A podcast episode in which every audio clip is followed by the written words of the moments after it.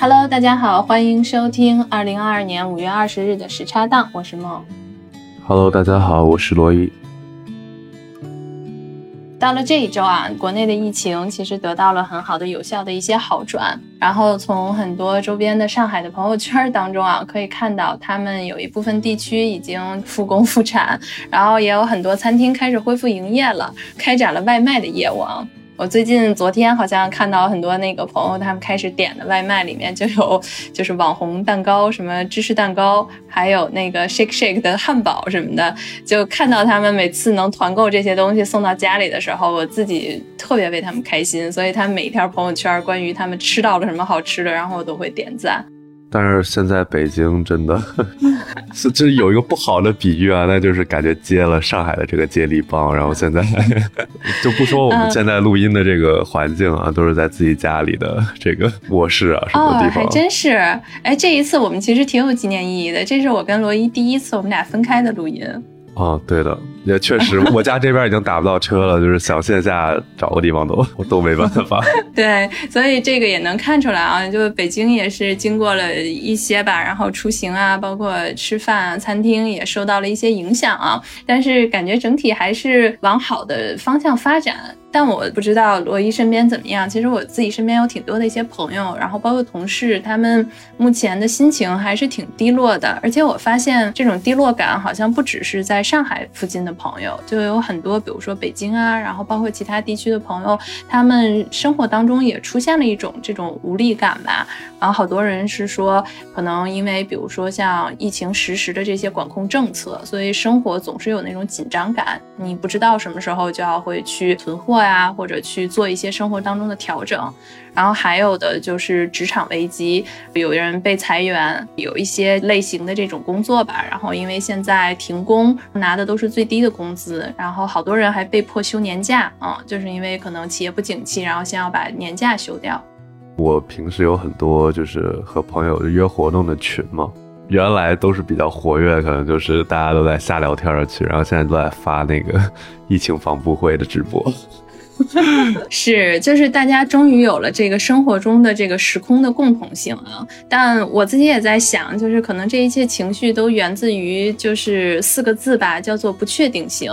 然后我自己现在也是一个情绪的那种低潮期，然后有的时候也觉得，不管是工作当中还是生活当中，都有一种深深的无力感吧。嗯，但准备今天这期的这个话题的时候，是因为我自己的生活当中有一个朋友，去年吧，我觉得算是遇到了生活当中的我们常常说的无常，所以打乱了他自己对于人生啊，然后包括目前职业规划的一些发展，然后还有一些计划。但我自己呢，是从一个旁观者的角度来讲，就是我非常佩服他在这种巨变当中做出了很快的一个调整和适应，然后并且做出了一个选择。然后这个选择呢，我们到时候一会儿也可以听听看啊，就是直接让他从一个非常确定的生活状态，然后在我的视角之下，就是直接来到了这个未知的风暴中心。而且我觉得真的挺难的，因为我们大家都知道，就是四月份、五月份就是国内这个疫情管理的情况，然后其实是非常难。但是他还是毅然决然的，我觉得顶着所有的压力，然后在五月三号的时候从美国飞回了上海。所以今天。呢我们就跟我这一位好朋友，其实也是时差档的老朋友了，就是威哥。然后我们陪威哥一起重新走一遍他的这一趟纽约飞回上海的回国之路。然后我们也看看威哥是在怎样的这个人生的变化之下，然后保持积极的心态和希望。Hello，威哥，打个招呼吧。大家好，我是现在正在酒店集中隔离，但是我经常跟人调侃，我现在是几乎像在度假中的状态的威哥。为什么说我现在在度假呢？就是我这个酒店相对来说的环境其实还是不错的，它在一个景区里边，我那个窗户外面呢就是一个湖，哎，我觉得每天看着，我觉得心情还挺好。然后同时呢，就是你知道这个酒店隔离吧，你能去的地方不多，但是它每天三餐。都给你送到门口 是吧？你就过上了一个吃饱了睡，然后睡醒了吃这个状态。所以整体来说，我觉得挺像休假的一个状态啊。就是那天威哥给我发他那个叫什么疫情隔离餐，哇天呐，我说你这个不是疫情隔离餐，是长胖餐。我就看那小照片，然后有我自己最爱吃的西红柿炒鸡蛋，然后有炸鸡翅，还有小牛奶什么的。啊，你那天的我给你发那天算是档次比较低的，前几天有几天我一拿到都惊了，你知道吗？就是他那两荤里头还要有一个海鲜。就是可能是个大虾或者是鱼，然后还有一个大的肉菜，然后我一拿到我说哇，这是隔离餐吗？是吧？这月子餐是吧？期待威哥从隔离出来以后可以圆润一点，现在看起来太瘦了。都没办法，就是在这个房间里面都没有太多运动的这个条件啊，所以我都开始变成他们叫叫刘畊宏男孩是吧？我也跟着哦，对对，也在跳。哎呀，我觉得这真的是太逗了。那我们说一说威哥，就是怎么就回。了国了呢？熟悉我们的听众能听到，就是威哥是去年 MBA 在美国毕业后嘛，嗯，然后也留在了一家外资银行做这个 MBA 的管培生，然后当时给到的是这个一家外资银行的 HR 经理嘛。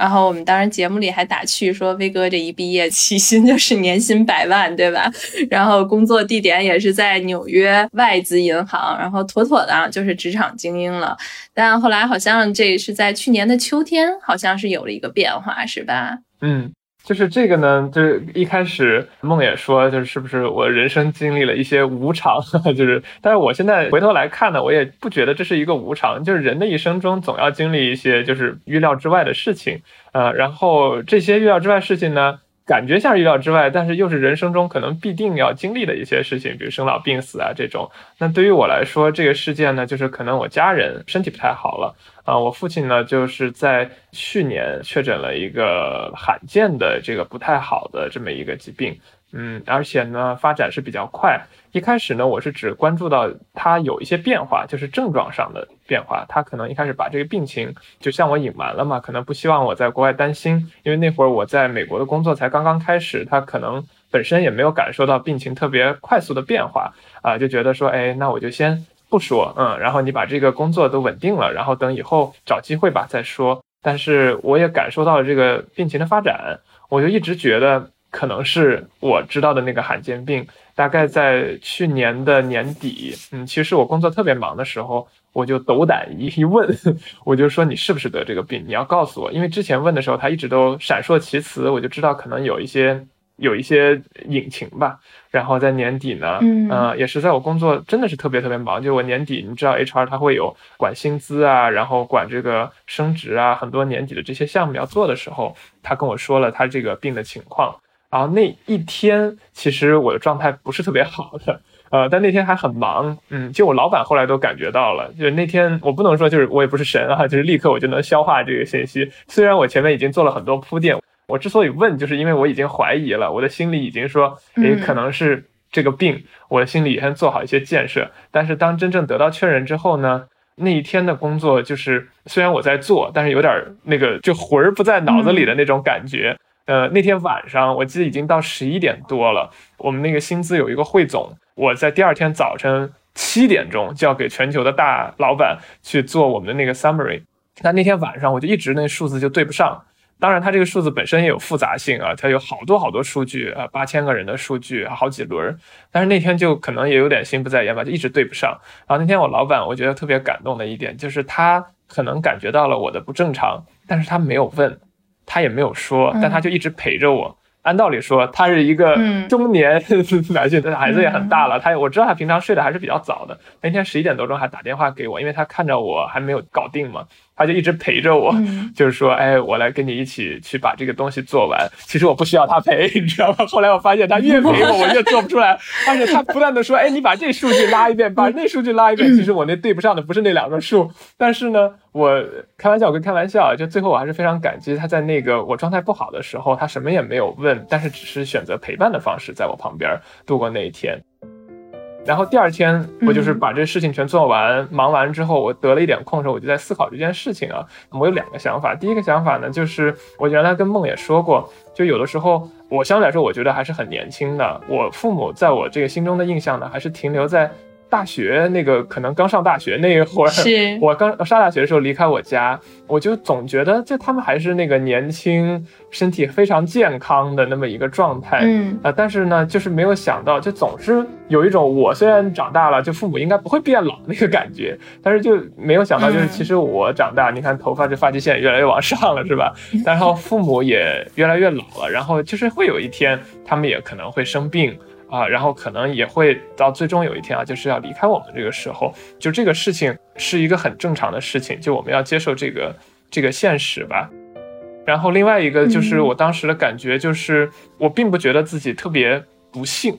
就我当时知道这个事儿之后呢，我也和周围几个有限的朋友就大概说了一下那个，嗯，因为他们看我就那天好像状态不正常，就来问了，然后他们就说，哎呀，就是呃太不幸啦，什么什么的，就是发了好多那个微信上拥抱的，什么还打电话给我这种。我说后来其实我没有觉得自己特别的不幸，就是每个人的生活中都会有不一样的这个事情，它不一定是家人的生老病死，是吧？家人生老病死当然你一定要经历，然后也有可能是你从小受到像美国人他有从小受到的歧视，然后受到一些不公正的待遇，受到一些不幸的事件，他自身的这种疾病都有可能和残疾啊什么的。我觉得不用把自己的这个事情特别的夸大，就有些事情是我们无法控制的，我们可以控制的那一部分就是我们要保持一个积极的心态。然后当时我能感受到的是，我父亲还是心态很积极，我家人也心态很积极。对我觉得这个很重要，他们一直是保持着一个很好的状态。那我有什么理由说说我不积极，是吧？是，就是你是去年七月份毕业，然后加入这个外资银行嘛，然后当时其实我们也聊过，可能是希望在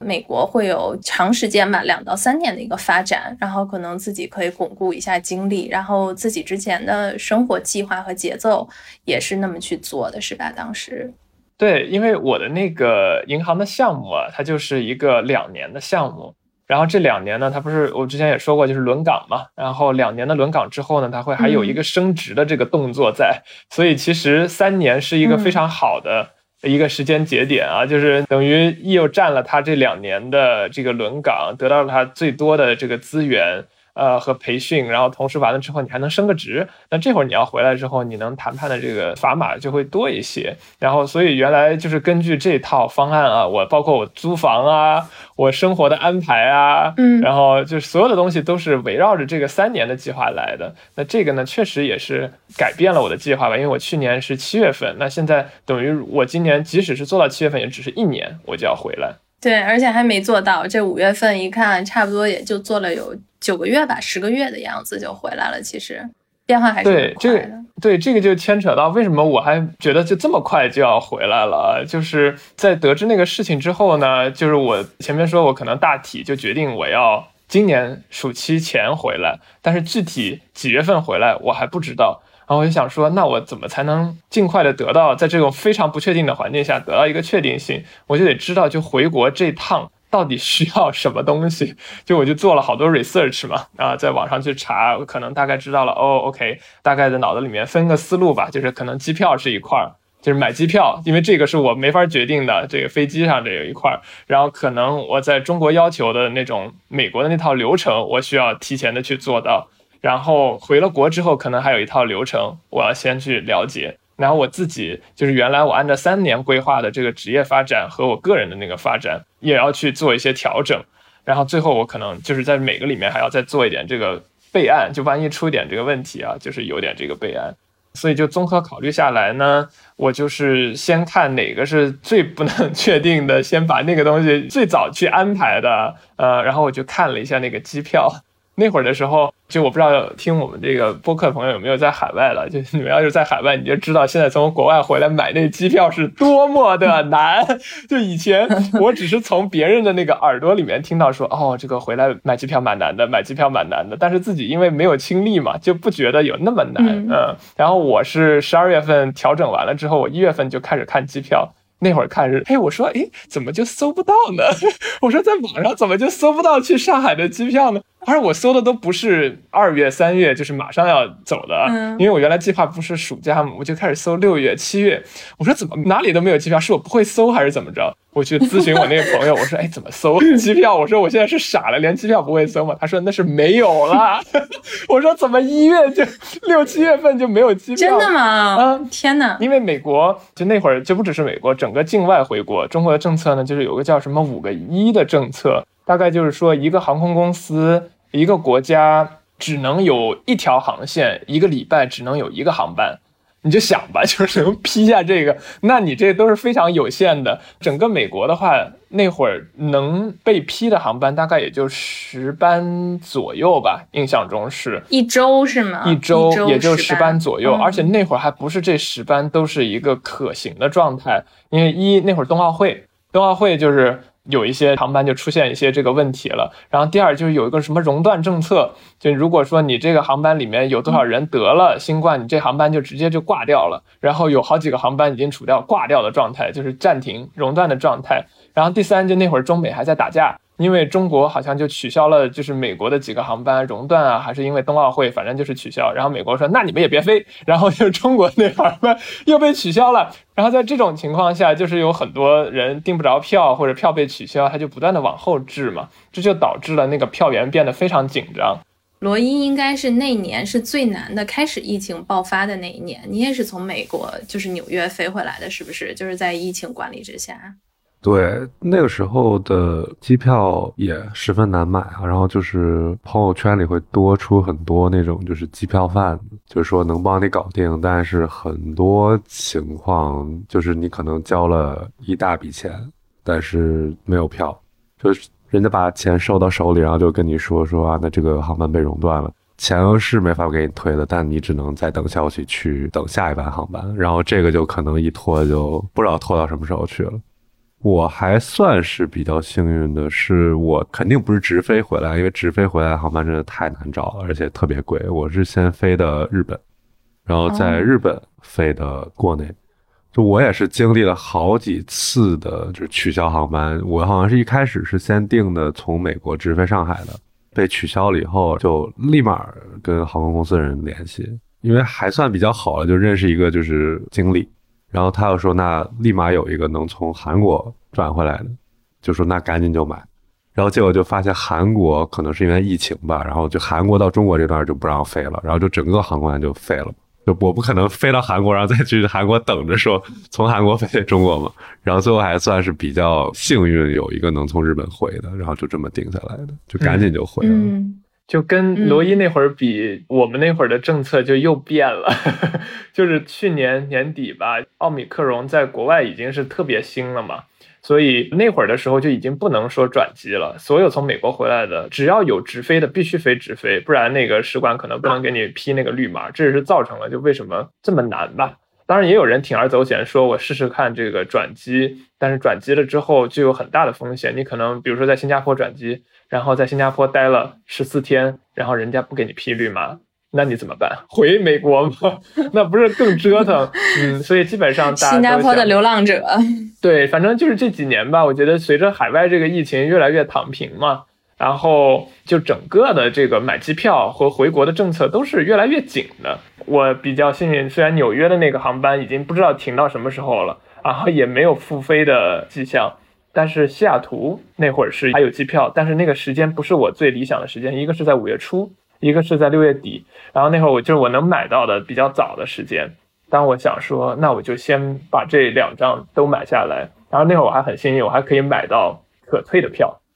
然后我就买了两张可退的票。其实我一开始觉得五月初对我来说是有点早。本身我这个项目的这一年应该是七月份结束嘛，那五月的时候。我的心里可能也没有做好准备，就还想说，哎呀，工作上也要有一个比较好的交代交代，然后我的生活上就在美国这么两三年，是吧？也要和大家有一个比较好的告别。对，哎，但是我之前也就是一直在听你聊嘛，好像你从就是退了房，把所有的生活然后都结束了之后，飞到西雅图的时候，大概你还是不知道你能不能登机，是吗？那个时候的不确定性是不是特别高？对，这 这个要说起来，就现在这个回国，为什么大家觉得特别难啊？就这首先它不是不可能的事情，就我是很顺利的，就是回来了嘛。但是为什么难呢？是因为它确实整个这个流程都存在着很多的变数和不确定性，而这个不确定性不是你很早去做准备就一定能确定的。我也给大家分享一下，就是现在回国要干嘛？就首先在美国这段，你在买完机票之后呢，它现在最新的政策。是需要你提前七天到这个你的出发地，去指定的使馆指定的这么一个检测点做一次核酸检测，然后这个结果是需要阴性，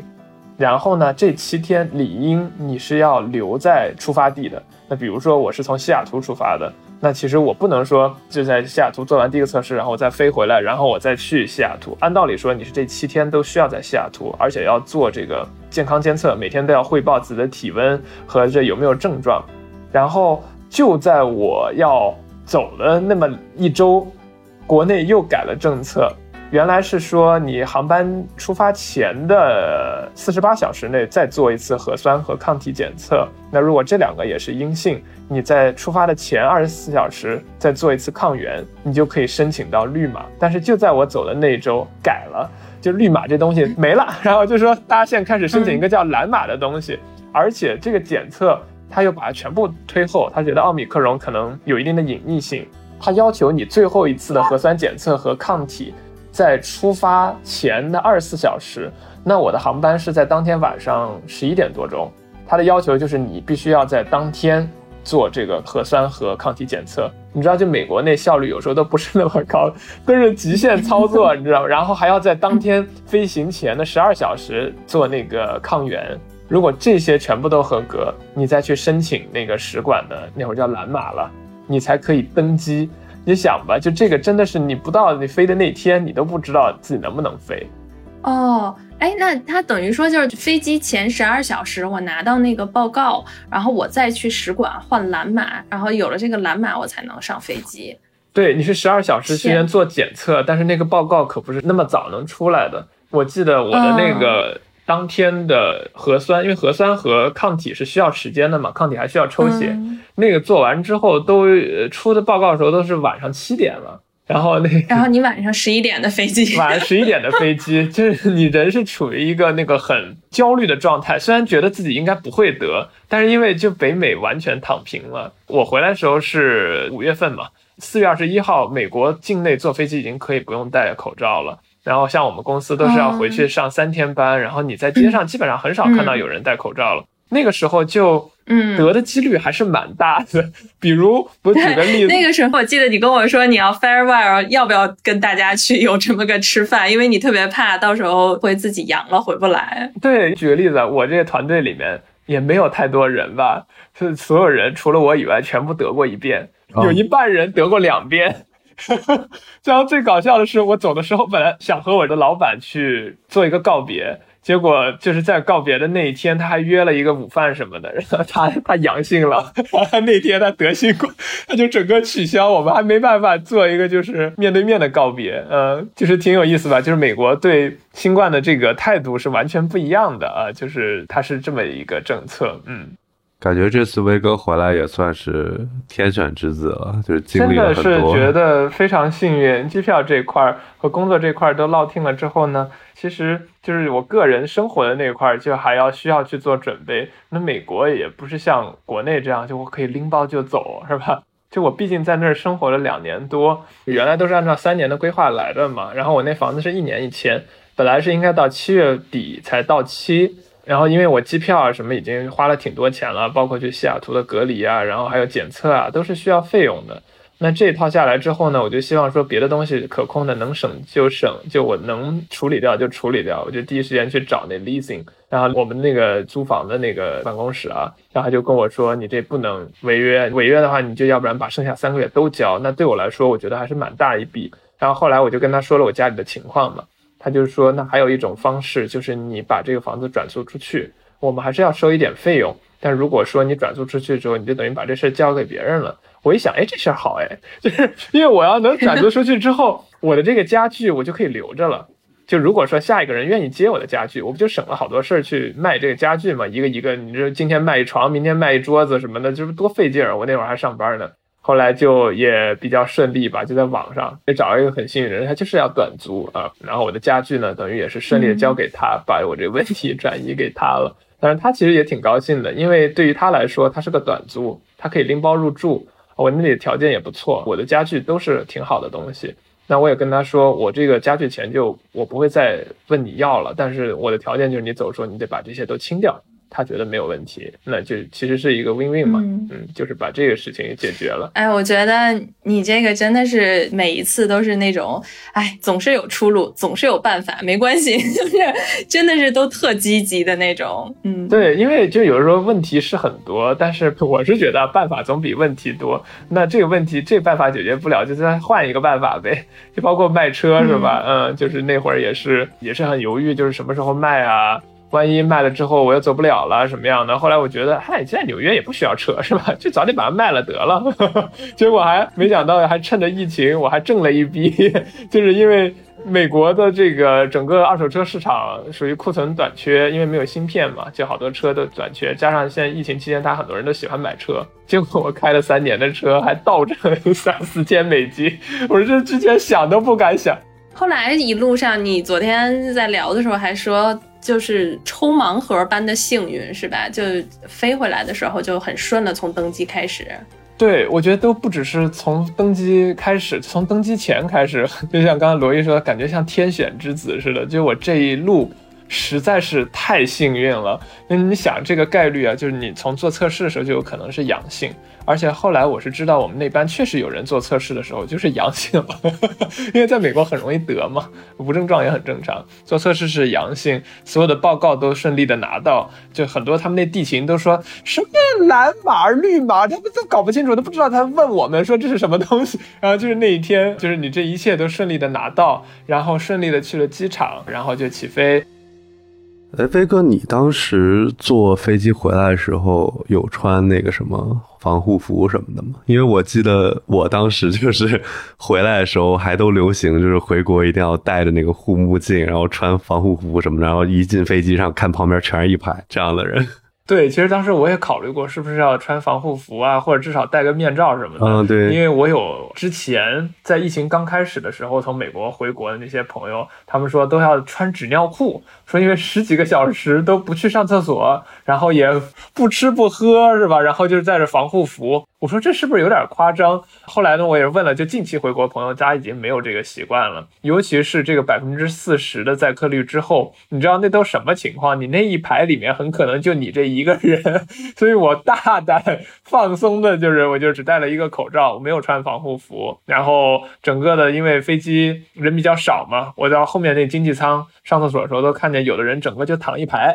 大概就是一个比较正常，只是戴口罩的一个状态。就我们那趟已经是属于大家可能也已经习惯了这个叫什么 new normal，这也是一种 normal 了。甚至有人带着猫和狗也上了飞机了。嗯，就我们那趟飞机上是有宠物的。哦，那还算比较宽了，因为当时好像是猫狗也得做核酸，然后当时想运回国特别的难，很难。现在就慢慢的也会容易了，但是就是下了飞机之后呢，我觉得可能还是比较严肃的对待吧，因为现在上海的疫情稍微稳定一些了，所以那个酒店呢有一些能空置出来，我就像抽盲盒似的。我没得选啊，但是抽中了就是上海里面比较好的这么一个酒店，而且因为我的目的地是在江苏，它的政策就是如果你是江浙万，你可以选择在上海待三天，然后。你的这个家乡继续隔离十一天，当时他们那个大白什么还问说，哎，你们是选择上海待十四天，还是上海三天，然后别到十一天？没人选上海待十四天。那会儿大家都知道，上海已经这么紧张了，我们就别给上海添乱了，是吧？早点回家，挺好的。然后这样就可能也是因为他知道我们待三天嘛，所以他就给我们安排的酒店相对来说是比较贵，然后条件比较好的。那三天过得也是比较舒适。然后来到了我的家乡之后，就觉得这酒店更是上了一个台阶了。就像我刚才说的，感觉像度假，在一个景区里边，然后吃的也好。就整个这个路上都非常的顺，也没有出现就是比如说阳性啦，或者是之前网上说的，就可能工作人员出现一些疏忽啊，导致出现比较大的矛盾，接不上啦，什么就是在外头等了几个小时无处可去。我觉得我是搭上了一个比较好的时候，然后觉得特别暖心的就是这一路虽然很难，就是我有时候也觉得。确实挺难的，需要三分天注定，是吧？但是就这一路上你遇上的人，就国内的这些抗疫的人员，就大白，我已经看不到任何一个人的脸了，所有人都是特别亲切的一个态度。然后从一下飞机就说欢迎回家，就给你打电话的时候问那个信息时候都也是嘘寒问暖的，是吧？就不是说你身份证号报一下，然后就挂了电话了，都说哎欢迎回。家，嗯，然后呢，就我们可能下面有什么样的程序，你有没有什么样的问题，就会让这个本来挺复杂的一个程序显得不那么，嗯，不那么生硬吧，就会让你觉得还是挺温暖的这一路，嗯，对，我觉得其实你也有一个很暖心的，你其实回来的时候都没告诉家里。然后那天威哥才跟我说，说我没告诉家里我飞，真正是我落地了，然后等东西都办好了，然后才给家里发了一个就是消息，说我人到国内了。对，因为所有的家人都是爱操心的那种，就如果你要跟他说，那他从网上或者是电视上能看到的都是这是一个非常困难的流程，是吧？然后这里面会有很多的不确定性，他就会特别焦虑，嗯。然后我自己没有那么焦虑的话，我觉得他们焦虑他也帮不了什么忙，所以我觉得那与其说让他们担心，那不如就这个事情我就自己来扛了。然后等我落地了，到酒店了，没有什么问题了，我再去跟他们说一下这个事情就行了。然后其实我本来还想说再晚点说呢，就是等我那些事情全部都到家门口了，敲门了，门口了 是吧？就是快要到居家隔离了，再跟他们说。但是后来是因为一落地之后要那居委会信息，我说我天，我真不知道我那居委会是哪个居委会。我说上网上查我也查不出来，我说就问一下我妈。然后一问吧，就是好像挺可疑的。你你怎么突然问起你在家的这个居委会是什么了？后来我说算了，就跟他们说吧，反正也落地了，嗯。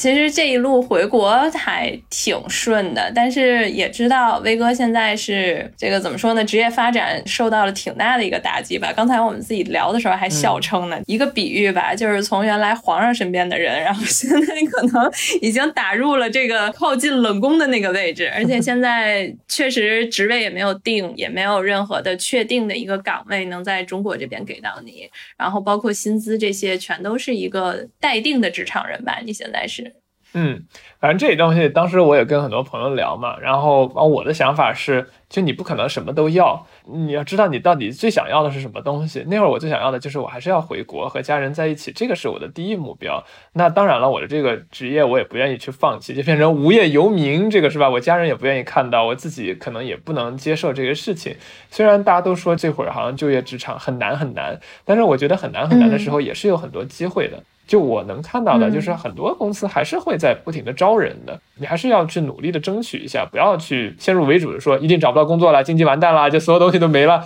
但其实是不是的，每一个地区它的发展情况不一样，那每一个岗位它的发展情况也不一样。那有的这边不香，那边香了，是吧？在国内不香，国外香，或者是这个东边不香，西边香。然后上海可能稍微差一点的话，那有的别的城市可能相对来说好一些。所以最后我还是能看到一些这个机会在的，嗯。对，虽然吧，我觉得就是大家听可能威哥这么说，就觉得哎，他是不是工作落定了？但是我跟你说，并没有，就是他真的是，真的心态特别好。因为昨天我们其实还说呢，就我不知道啊，就是如果我自己在面临现在的时候，你想在纽约的工作，然后年薪，然后是非常好。然后昨天威哥还跟我说，大概其实他拿到的时候是一个 MBA 正常的一个薪水嘛，然后那个时候就非常高。然后今年其实七月如果做满一年的话，那个薪薪资还有一个特别大的一个涨幅，然后但是现在我觉得回国了之后，不说别的吧，就从薪酬，我觉得至少降了三分之一，很有可能降到二分之一。对。我自己问，扪心自问我自己，如果降薪 百分之五十，我是不是会觉得我自己日子过不下去了？我自己昨天还在扪心自问，想了一下这个场景，如果在我自己身上，然后我会觉得真的蛮难的。我可能没有会谈笑风生吧，就在这里。对，但是反正现在就我的观点就是，你们没法什么都要。就最理想的状态是什么都要嘛，就是你又有工资，又有发展，又能陪家人，又有什么？但是这种其实很难的。嗯，那就是即使不在疫情的情况下，你要。从美国回到中国，往往也是会有一个调整的，因为中国的物价啊，中国的市场啊，就是和美国不太一样，所以就这个心态先要调好，然后就得知道自己到底想要的，更想要的是什么。那家人对我来说还是蛮重要的，所以比如离家近，那这个是我的一个必须。然后我也不希望说就是已经加班到就七天二十四小时轮周转那种的，可能也不行。那在这个情况下，那个工资我觉得可谈吧，啊，但是降百分之五十其实是挺多的，就是在可能的情况下，尽量不要降的太多，然后未来是有一定的这个发展的，所以就是到了现在这个局面，虽然没确定吧，但是我觉得是有一些这个机会在的，嗯。和威哥有一点点像的，就是我也是 在之前的公司待了差不多九个月吧，对，但我不是降薪百分之五十，我是降到零了。你是老子不想干了，老子就辞职了。对，就直接降到零了。其实，呃，就是最近由于疫情也是一方面吧，就是还是等于说歇了差不多一个多月的时间，还是感觉会有点，就又想找工作这种感觉，就还挺强烈的，就是感觉自己会不会过得太清闲。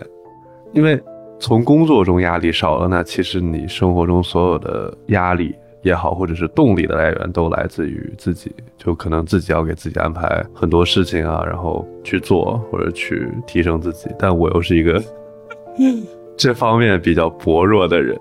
就是虽然薄弱，但是我会意识到可能这样并不好，可能就想去再找一个工作。对，然后就最近也是面临着这方面的一些问题吧，就是。本来说就是有一些商业机会或者说是赚钱的机会，但是确实可能对方现在也是处于一个半停业的状态，然后整个事情就是没有办法去推进，然后现在可能连门都出不了了，更不知道去做什么了。整个最近确实像梦一开始说的，就有些人现在生活处于一个很单的状态，我觉得我就是其中的一份子。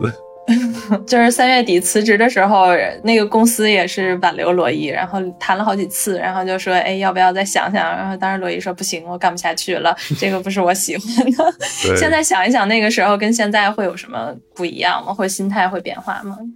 嗯，就首先是不会后悔辞职这个决定啊，我觉得人生没有回头路啊，就是再把我放到当时的那个状态里，我还是会说换一个不同的机会去看，或者是做一些不同的事情，所以这方面我倒是觉得还好，不会说就是现在要死要活，就是说早知道当时不辞职啊这种话肯定是不会说的。但就是会在想说有没有可能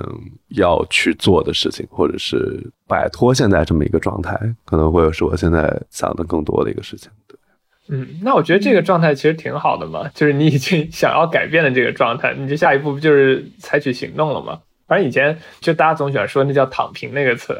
就是说躺平、躺平、躺平啊，就是可能在工作也有倦怠期，然后现在疫情可能也搞得大家很想躺平。我觉得这好像也没有什么一定需要抗拒的。就反正我自己，包括我在美国工作的时候，那如果说心态特别不好的时候，包括我自己的职业发展中，我也有一段躺平的时期。但是你这躺下之后，千万不能一直躺着，就你躺完之后，你还得起来，你不能永远做这睡美人是吧？然后你就一直睡下去，那是不行。那你这样，你不只是职业上没有晋升，你可能到某一个程度之后，你连自己都养活不了了，因为你完全是属于一个躺着的状态。就是我们要能找到，就躺到一定时期之后呢，比如像罗伊有这种想法了，那在疫情期间，即使有不确定的时候，就像我说的，还是会有机会的嘛。你去采取一些行动，主动去找一些机会，然后或者说就充实自己，当做一个充电。等到这个机会来了之后，你就不会觉得自己没准备好，你就抓住就行。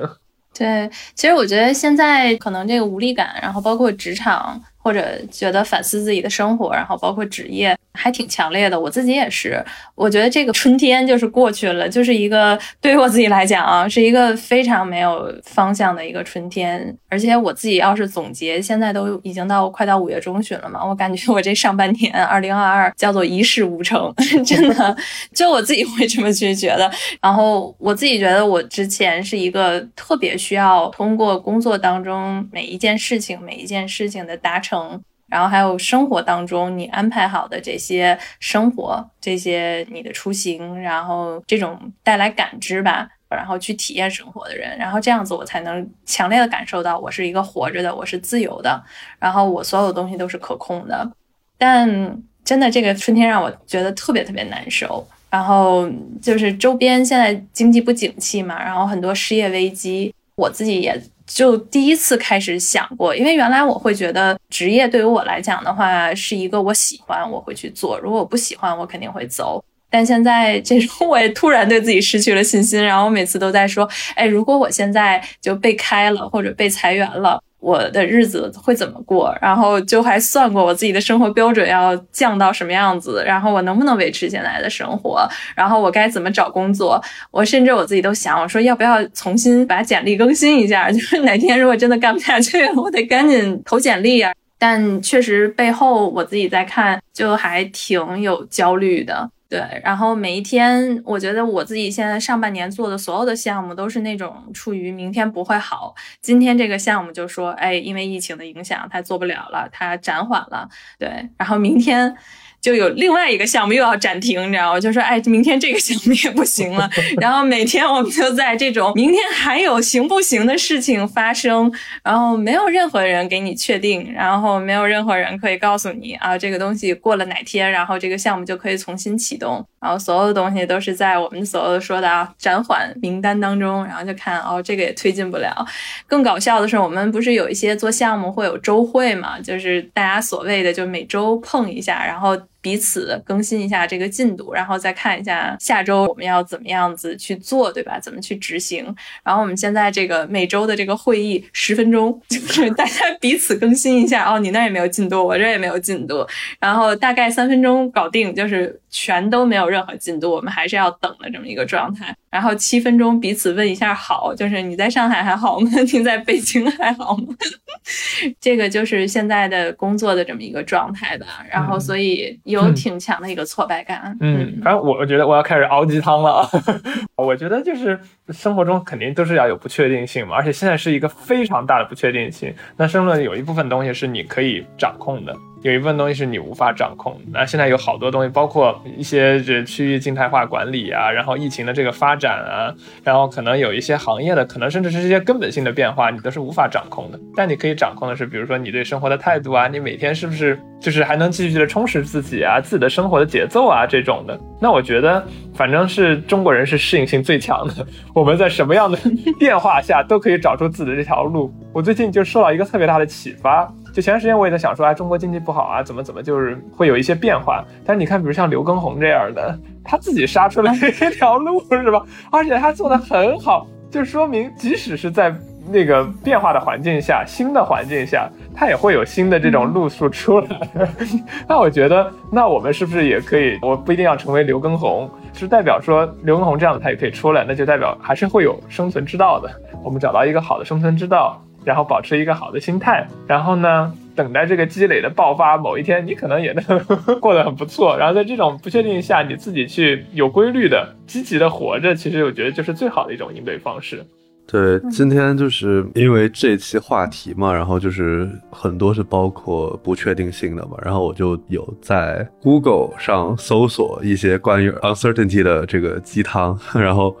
尝试找到自己喜欢的那一句，就给我们分享一下有没有你特喜欢？对，就是等于分享，也算是给自己一个激励吧。就是我有一句还挺喜欢的，它就是很简单，叫 “Uncertainty is the refuge of hope”，翻译过来就是不确定性是希望的庇护所吧。我觉得这个每个人解读方法都不一样啊，但是对于我来说的话，我会觉得是如果生活中所有的东西都是确定的的话。那就没有希望，因为水到渠成的，你会知道所有的一切事情会按照一个方向去走，它就必然会发生。但正因为是生活中有很多的不确定性，你才会说希望一件事情能够 happen 发生。那其实就可能到时候会有更好的一个收获或者喜悦的心情吧，我觉得。哎，这鸡汤好，我干了。这是，但是我特别想了解一下，你现在你家所处的附近啊，就是著名的朝阳区被管控的，你家附近都没，你怎么保持的？我就在风控区旁边，就是我一出门就看那一排那个大白。呃，怎么说呢？就是我妈比较担心，我倒是真的不是很担心。就是前几天北京不是有一个人传谣言说会静默三天，不是被刑拘了吗？然后，但是那几天就好多人去超市去买东西啊什么之类的，我都觉得就。没必要，就是因为上海之前有一些不好的前车之鉴嘛。我觉得咱们国家这个调整的速度还是很快的。我说肯定不会让北京发生就是说缺菜或者断货这种情况。但是我妈就特别担心，然后她就每天给我空投，就我就经常收到快递过来敲门，然后我就想说我没有订任何东西啊，然后打开门，然后我妈就发微信说啊什么什么收到了吧，然后蔬蔬菜收到了，水果收到了。我想说，我妈就是比我过得还这个焦虑，然后我就说哦，谢谢妈，但真的不用买了，冰箱都快放不下了。但感觉从疫情之下吧，就原来我觉得那个生活在国泰民安、岁月静好的时候，大家过得都特热闹。但我自己感觉也是热闹之下，好像我们跟比如说家人啊，不是会有一个特别频繁的一些互动，因为你能量全都在很周边很热闹的地方。然后包括我记得去年罗伊是说，其实跟他妈的这个互动，对吧？然后也是比较少，就是大家问候一下。但是其实他内心也很爱他妈。然后我相信他妈原来就是从我们大家的聊天也是很关心他，但是就平时的互动很少。包括我妈也是，就是因为之前忙嘛，然后大家也真的是我觉得几个月几个月的见不到的那样的一个状态，可能逢年过节然后会去看一看。结果上周就过来给我做午饭，吓我一大跳。我说你为什么要过来做午饭？他说因为你在家办公，但是我担心你吃不好，然后吃不好老吃外卖什么的。然后做完午饭给我擦地，然后还擦抽烟机，你知道？我说我真的，我说你来我们家 这不是小时工。但我妈就说你们家真的没有办法看，你的地太脏了，抽烟机太脏了。然后最后做晚饭做土豆的时候还说你们家土豆长得不好吃。后来我当时就特别气愤，我说你说其他的我也就认了，我说我的土豆怎么就没有你带来的土豆好吃？但就是这个，我自己心里还是蛮开心的。对，就虽然看着他在那边忙碌，然后在做那做的口碑我也不说了，因为我们天生不会做饭，做的实在不好吃。我以为最后你说做的特好吃呢，哦，或搞得最后是做的不怎么样。哎，我觉得这其实特别有意思一点，除了家人和朋友就是距离拉近之外啊，我觉得还有一个很有意思，就是邻里之间的那个关系一下就拉近了。以前真的就我很多朋友在上海，尤其是这次上海啊封城封的比较严的时候。他之前对门是谁都不知道，现在不但说知道谁了，他小区里面还有楼长，对吧？然后还有这个邻居之间的互动，是吧？我做了个饼，然后分给你们，然后还有那个物物 交换，什么我拿辣椒换你的这个可乐什么，然后就通过这个关系吧，就一下发现，哎，很多有很可爱的邻居。然后有人发现，哎，原来我同事住在这楼里，我一直都不知道。然后还有说，哎，我们有这么多共同点，大家在这个疫情期间。不能出楼的情况下，或者只能在小区的情况下，有时候和这个邻居之间这个隔阂打破了，然后会一起去玩，认识了新的朋友。我觉得这是一个很有意思的事情。嗯，就开始恢复了那个附近的关系。对我，我最近也是，我觉得我更多的是我的生活参与感会多了，因为我们是从四月底嘛，就是北京这边也是开始在家办公。之前我觉得打工的状态就是早上起来七点多你要从家出发。晚上差不多八点半、八点你回到家。然后你十二点睡觉，其实你真正在家的时间，我觉得也就那三个小时。那基本上在生活当中没什么参与感。然后每天我觉得就是吃外卖嘛。然后有时候晚上我又不喜欢吃太晚。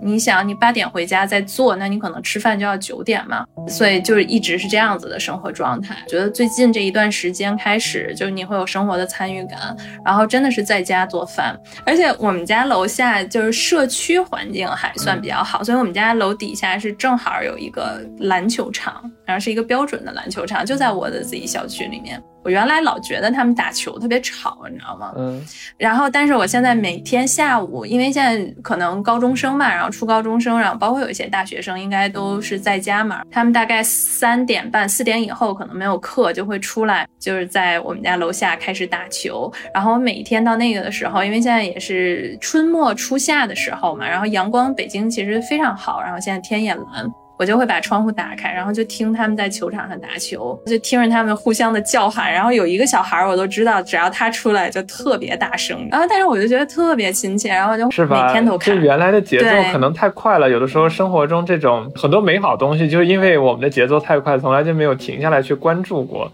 这也是为什么很多时候就有人来到美国之后，他的这个节奏慢下来之后，他觉得哎，生活突然变得有意思了。我觉得这次疫情其实也是一个很好的机会啊，让我们去停下来去看很多这个。身边的事情其实挺美好的，就像以前我从来没那么关注过，就上海每次来来去去那么多次，这次我最认真观察上海，居然是在去酒店的大巴和从酒店 转到我这个家乡这个大巴上，我就认认真真的看了一下上海。我说，哎，上海还有这个地方，哎，上海还有这个地方，还做的挺好的。以前怎么从来每次走过都没有看这些地方？觉得，嗯，确实是也给了一个机会吧，嗯嗯。而且我现在真的开始存钱了，我觉得，我觉得这一次真的是经过了这个。我首先我说我确实就是我删了很多手机里原来的代购，然后现在这几个月开始，从今年吧，然后开始学会存钱，嗯，然后自己每天就会看哦，我今天省了多少钱，然后每个月省了多少钱，开始学会记账，然后买的那些东西，我最近看都是能提升那种生活幸福感的，所以这个我觉得也是挺大的一个变化。我已经在闲鱼上买了很多东西，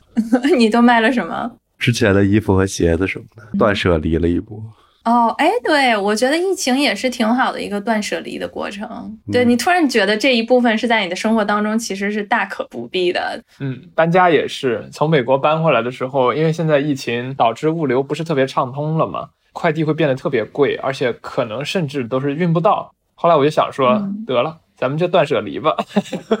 就真的是后来我发现，哎，很神奇。其实我这么多两三年的东西，就可以给它收到两个箱子里面，也就这么多东西了。我说，哎，好像就这两箱子里还有一些可能都不是我最常用的东西。觉得最后，嗯，让我重新审视了一下我平常买东西的这个观点。哎，那你们的断舍离的标准是什么？不能说标准吧，那就是我卖掉的 很多东西都是那种就是原来买的大 logo 啊，然后奢侈品吧，奢侈品，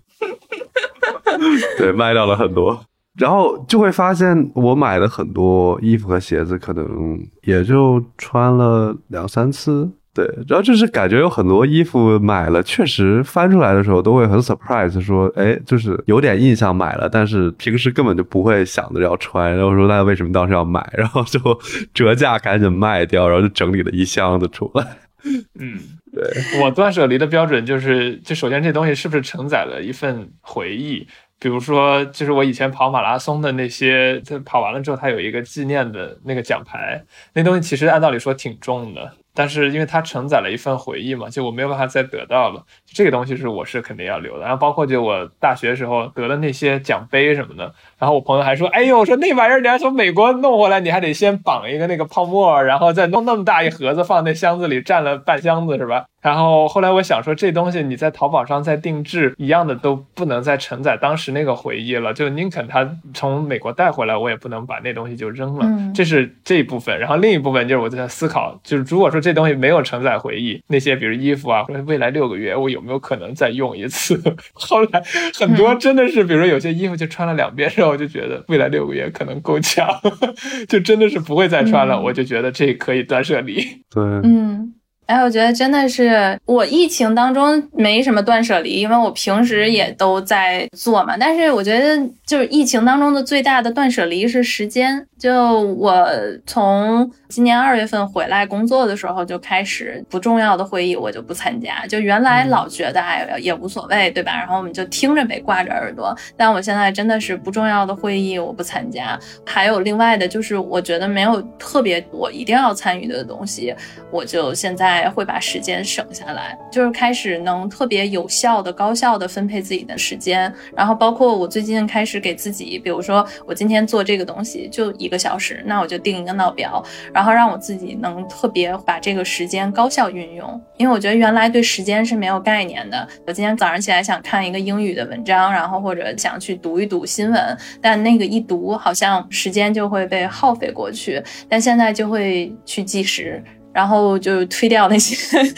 没有营养的一些东西，然后把自己的时间开始学习，而且在这些学习的过程当中，你是能看到自己进步的时候，我觉得特别开心。尤其是最近，然后把时间有的时候留下给自己的家人，然后吃吃饭、做做饭，然后包括有一些朋友，包括可能跟威哥有的时候会聊天嘛，然后我们会打电话打挺久的。我觉得这样子的话，还就是让自己过起来很舒服的那种生活。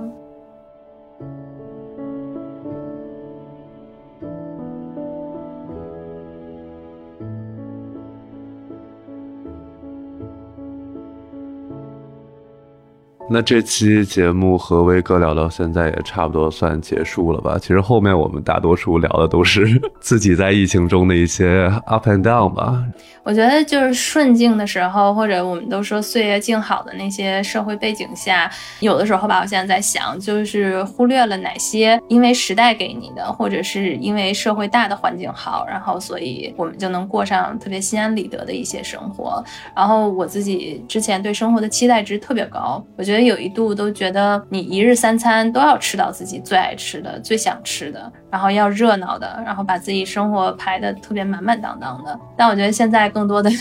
就像段志强之前说的，就是说你其实要怀着感恩，就是哪怕你今天吃到了一颗很甜的橘子，你都会觉得自己命特别好。所以我现在每一天，如果能发现生活当中有一件事情，比如说一个朋友说来的一句话，一个微信消息，它能温暖我一下，然后都觉得今天是一个特别美好的一天。嗯，就像我刚才说的嘛，就是生活中总有确定和不确定性。如果你总是关注在你不确定的那一部分，你人就会变得特别焦虑，因为你怎么也想不明白什么时候那部分不确定能确定，它不受你的控制。但如果你关注在你确定的那一部分，怎么都会有进展的，因为你能做的事情就是你能确定的那一部分，然后你的心态可能也会越来越好，因为你看到了你做的那一部分得到的进展。嗯，哎，不过在这里，其实我想致敬一下，就我记得三年前吧，二零一九年，然后我记得你走的时候六月份，然后我们在上海吃了一个饭，后来你就走了。然后我们当时还说说，等你回来的时候，是不是 彼此都老了？然后今天在视频里，你现在在江苏那边嘛，然后我们在北京，在视频里面，然后就突然会觉得还好，还好，还好，我们都没有老。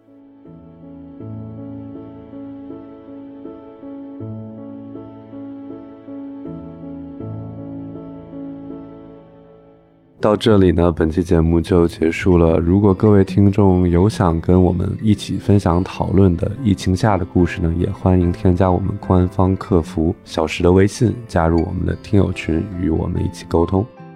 就今天是个浪漫的日子，然后五月二十号，然后又是一个周五，就感觉每一年这一天的北京，可能你要是真的不提前预订饭店啊，你应该是吃不到晚饭在八点半之前。但是也许很多的人吧，就像我们一样，今天要过一个朴素版的五月二十号了。但希望你可以喜欢今天我们为大家带来的节目。然后虽然我们一起过了一个没有方向感的春天，但我们依然可以带着希望走向夏天。然后也祝大家在时差档早安、午安和晚安。